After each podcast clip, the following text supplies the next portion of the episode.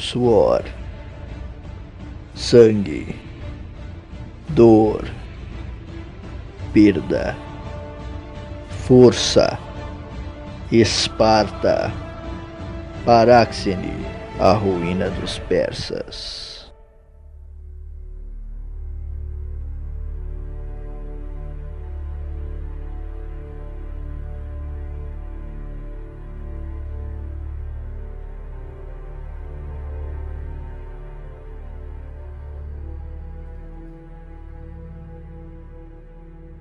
Uma noite, antes de partirmos para a Caia, eu fui visitar meu amor. Lanfasmenos me disse que se eu visse alguma águia no percurso, fosse de perto ou de longe, viva ou morta, eu voltaria para Esparta como um herói. No entanto, eu perderia minha primeira batalha e carregaria suas marcas para o resto de minha vida. Ela nunca esteve tão certa. Mas agora não havia mais volta, pois agora marchávamos. Quando eu era jovem, meu pai, o rei de Esparta, costumava me dizer que quando os espartanos marchavam, a natureza abria caminho. Fosse isto apenas uma expressão, ou obra dos deuses, mas naquela marcha não encontramos obstáculos do terreno pelo menos não até chegarmos a Acaia. O trajeto seguia por florestas verdejantes que possuíam um mar tão bom de se respirar que acalmava a mente. Adentrávamos campos abertos, onde a grama era baixa e rala e a rocha cinza aflorava do solo. Em alguns momentos, bosques com poucas árvores passavam ao lado dos homens na marcha. Em outros éramos cercados por árvores imensas, pinheiros titânicos, cujos quais não se podia ver o topo. Eu e Leônidas lembrávamos de histórias sobre monstros com cauda de serpente vivendo entre as árvores. Então a atenção nunca era deixada de lado. Águias passaram a nos acompanhar. Quando chegamos à região da Arcádia, Lembrei das palavras de Lanfásmenos e estremeci em segredo. Alguns diziam que as aves estavam famintas, esperando algum dos homens cair de exaustão. Eu preferia pensar que era Zeus, olhando por nós. Por fim, depois de longa e cansativa marcha, chegamos a Acaia. Ali, as águias nos abandonaram. Eu pedia, em meu pensamento, que os deuses não fizessem o mesmo. Mas essas eram preces de meu coração, pois eu nada podia demonstrar. Não, eu era o imediato de meu irmão, capitão Leônidas, e meus homens deveriam dormir com a certeza da batalha e acordar com a certeza da vitória. O trajeto pela Acaia foi mais sinuoso. Os grandes morros de pedra lisa eram difíceis de serem escalados, e as árvores cinzentas caíam pelo solo, juntando escombros por toda parte. Ali, o verão era diferente, e parecia que estávamos indo para algum país estrangeiro. Mas espartanos nunca recuam, espartanos nunca desistem. E com nossos pés descalços atravessamos todas as colinas de pedra, Saltamos por sobre todas as árvores caídas e não nos deixamos abater um instante sequer. No último dia de marcha, tínhamos provisões para uma última refeição, que fizemos em solo acaio, respeitando e honrando os deuses mesmo ali. Esparta não estava em guerra contra Patras. Nosso objetivo ali não era destruir a cidade, queimar as casas, assassinar todos os habitantes. Não, nosso objetivo ali era o treinamento. Era sentir a fervura da batalha em nossas veias, o impacto do escudo no tutano dos ossos, sentir o gosto do suor do inimigo em meio ao caos. Arriscávamos nossas vidas em solo grego para que pudéssemos sobreviver a ataques estrangeiros, resguardando a própria Grécia. Subimos uma última colina e emergindo no horizonte, lá embaixo no descampado, estava Patras, escorada no sopé da montanha. Nossos olhos puderam ver seu contingente em frente à cidade, todos armados e preparados para a batalha. Mais de quinhentos pátricos haviam sido chamados. Olhei para os céus e as águias agora sobrevoavam nossos oponentes. Eu esperava que elas estivessem famintas. Descemos a colina e caminhamos pelo descampado, os pés nus na terra, os escudos brilhando ao sol do meio-dia e os elmos a tiracolo. Patras enviou um mensageiro, que veio a cavalo e puxando uma grande bica repleta de comida. Ele trazia palavras de paz e tentou nos dissuadir com o alimento. Mas Leônidas disse que ali havia comida para mais de cem homens, e nós éramos apenas cinquenta. Ordenou que o mensageiro levasse o suprimento de volta, e com um aceno de cabeça me deu o sinal. Segurei meu elmo com uma das mãos e olhei em seu interior. Me vi refletido no metal e o vesti. O sol agora iluminava o dia com as cores de Esparta. Todos os homens me acompanharam no gesto. Os escudos foram apertados, as lanças empunhadas, e nos olhos dos homens agora queimava uma sede de sangue sem igual. O exército de Patras, vendo nossa atividade, apressou-se e rapidamente entrou em formação. Gritos de guerra foram emitidos e pudemos ouvir alguns deles tocando sinais de posicionamento nos tambores de guerra.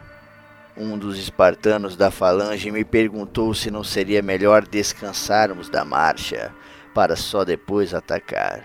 Eu respondi que não e pedi para que ele visse as coisas por um viés otimista. Ao menos não precisaríamos nos aquecer antes da batalha. A falange inteira explodiu em gargalhadas, inclusive Leônidas e eu, o que causou estranheza em nossos oponentes. Assim são os espartanos. Nosso júbilo repousa na batalha, e se nela encontrarmos a morte, mais glorioso ele viria. Não havia mais volta. A hora havia chegado.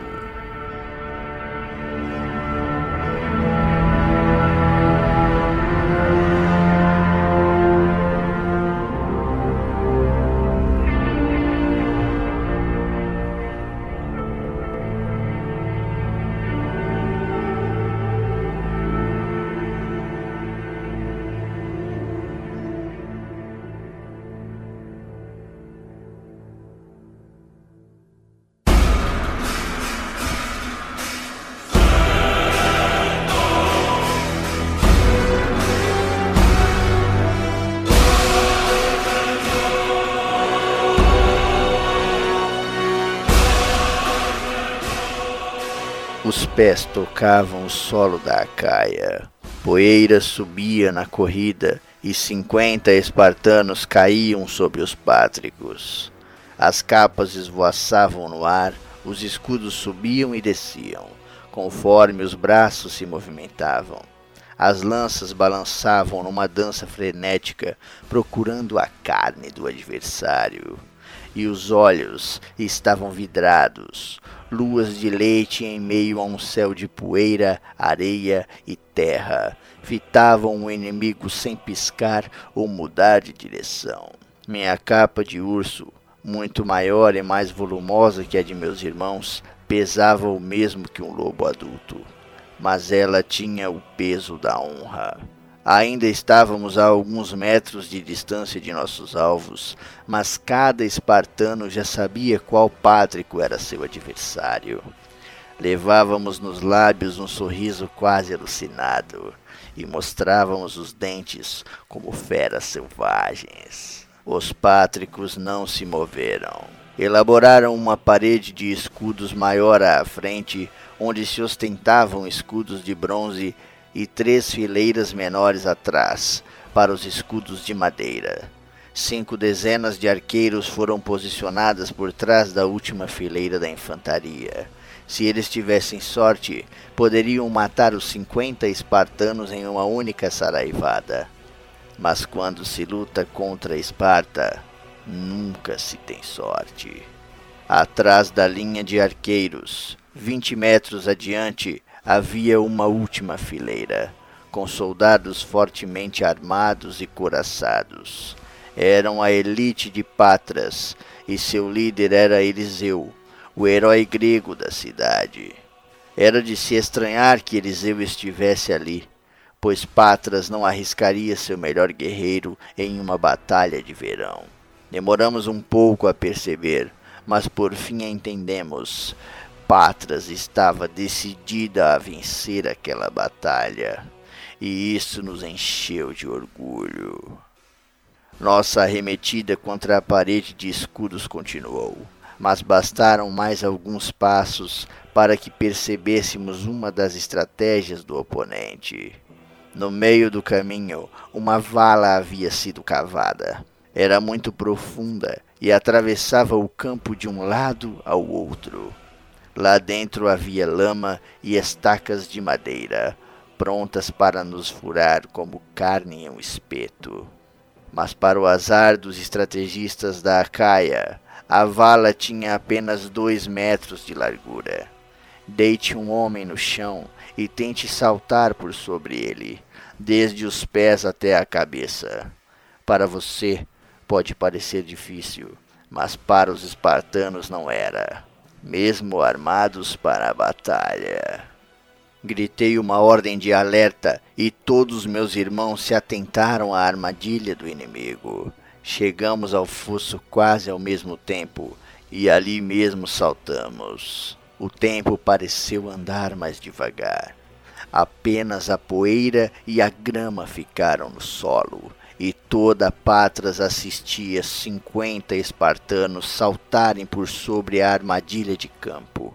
As capas se erguiam na descida, e as crinas de nossos elmos dançavam no ar. Éramos como deuses nas estrelas, flutuando e avançando. Agora estávamos do outro lado, a poucos metros dos pátricos. Nem mesmo tocamos o solo, e uma ordem no exército imenso foi dada, para que as flechas fossem disparadas. As setas subiram como as ondas que se quebram em um rochedo, respingando pontas de bronze sobre nós. Leônidas deu uma ordem e montamos três fileiras rapidamente. Já havíamos treinado aquela manobra centenas de vezes. A primeira fileira cravou seus escudos no solo, enterrados firmes como as raízes das árvores da Arcádia. A segunda sobrepôs os escudos que estavam no solo e a última os ergueu por sobre as nossas cabeças. Nós, sim, éramos uma verdadeira parede de escudos. Nossos adversários assistiram suas flechas se chocarem contra nossos diplons, os escudos espartanos. Nos levantamos na sequência, quebramos as flechas que ainda estavam inteiras nos escudos e seguimos o trote, pisando sobre os cacos e pedaços das flechas no solo. A primeira fila pátrica se preparou. O impacto seria destruidor, como a investida de um touro enlouquecido.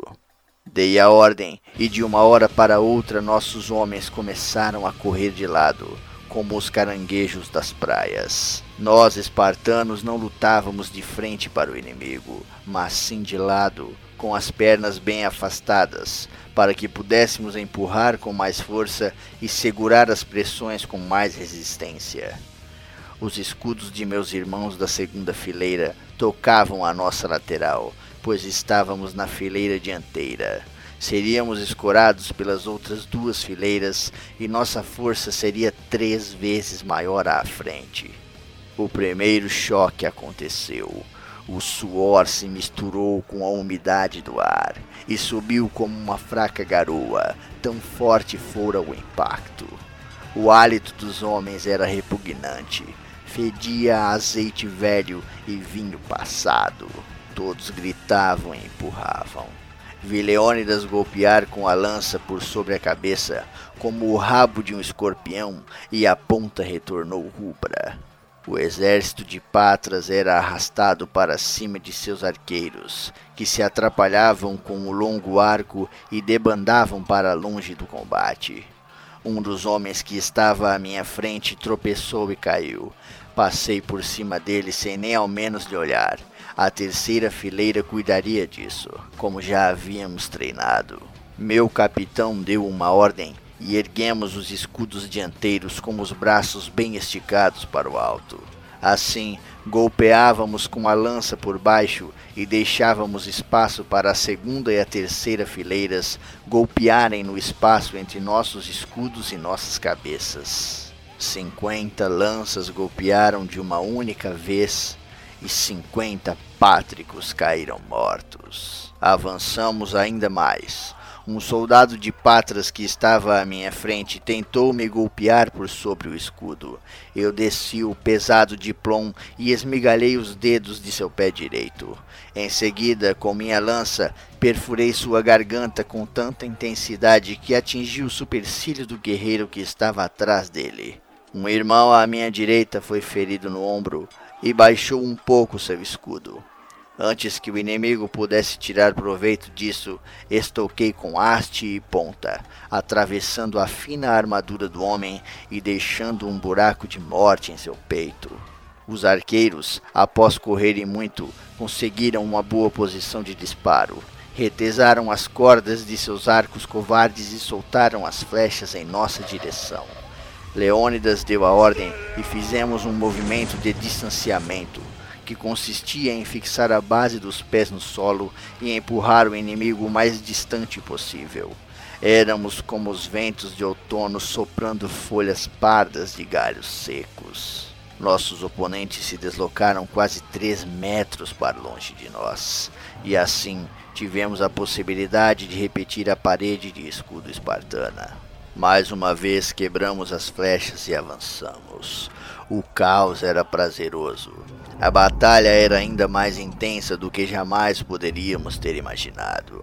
Treinar nos alojamentos não seria nada, não fossem as batalhas de verão. A primeira fileira deles estava arruinada, e as pontas mais afastadas debandavam para a cidade. As outras três fileiras menores permaneceram, mas com seus escudos de madeira eles não seriam páreos para nós. Nossas lanças iam e voltavam. O massacre ali seria violento. Sangue cobria a todos. Meu escudo era uma poça vertical de sangue. Meus lábios estavam marcados por pedaços de carne e coisas que fariam você vomitar. Golpeei um homem que carregava uma enorme espada estranha. Minha lança perfurou sua barriga imensa e eu senti a vibração percorrer meu braço, até parar no meu ombro. A ponta rasgou a carne, os músculos e atingiu seus órgãos internos. Girei a haste e a puxei de volta. Os intestinos dele vieram junto com a minha lança, partindo-se durante o movimento, espalhando pedaços de vísceras e fezes por toda parte. Dos 500 guerreiros que foram para o campo de batalha naquela manhã, apenas um terço ainda estava de pé. Estoquei a lança em um homem que tentou segurar o golpe com as mãos nuas, fosse por desespero ou por ter perdido o juízo.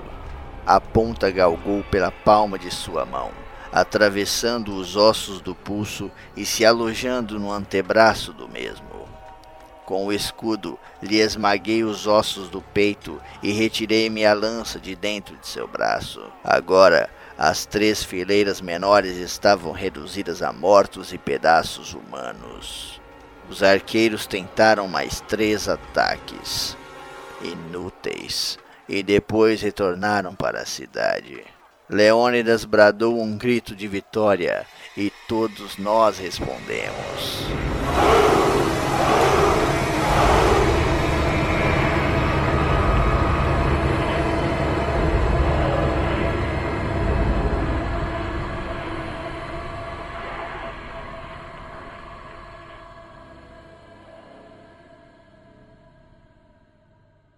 À nossa frente restava apenas mais uma fileira, composta pelos soldados de elite de Patras, comandados por Eliseu. Nesse momento, minha capa era uma mistura de fedor e sangue, mas eu não me livraria dela. Antes que Leônidas pudesse dizer algo, avistei Eliseu em meio aos homens. Era um verdadeiro herói, pois seu tamanho era descomunal e seus músculos suplantavam até mesmo os meus. Avançamos e, para nossa surpresa, eles também avançaram. Os jovens espartanos riram e deram vivas, pois agora o oponente se mostrava à altura. Mais uma vez nos chocamos em um encontro de escudos, lanças e espadas. Ainda éramos cinquenta. A elite pátrica era muito melhor treinada, e eles se desviavam de nossos golpes por detrás de seus escudos. Eliseu dava ordens a todo momento, falando como um maldito corvo tagarela. Um dos guerreiros abandonou seu escudo e puxou uma espada e um punhal. Com o punhal ele golpeou minhas pernas. Eu abaixei o diplom para me defender e ele me atingiu no ombro com a espada.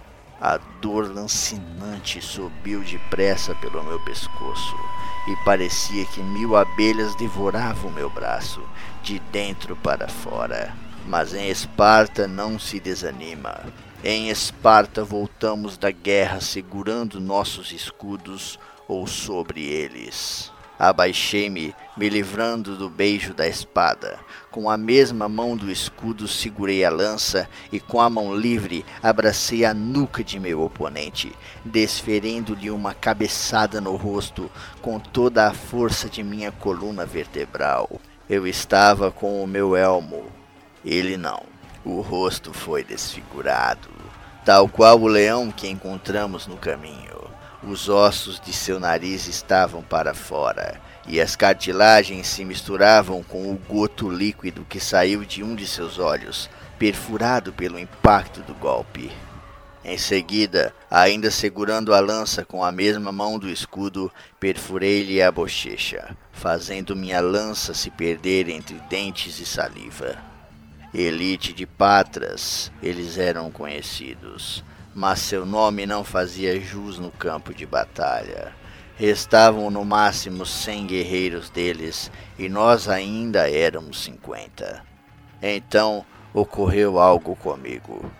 Algo que eu havia treinado durante anos para que não acontecesse.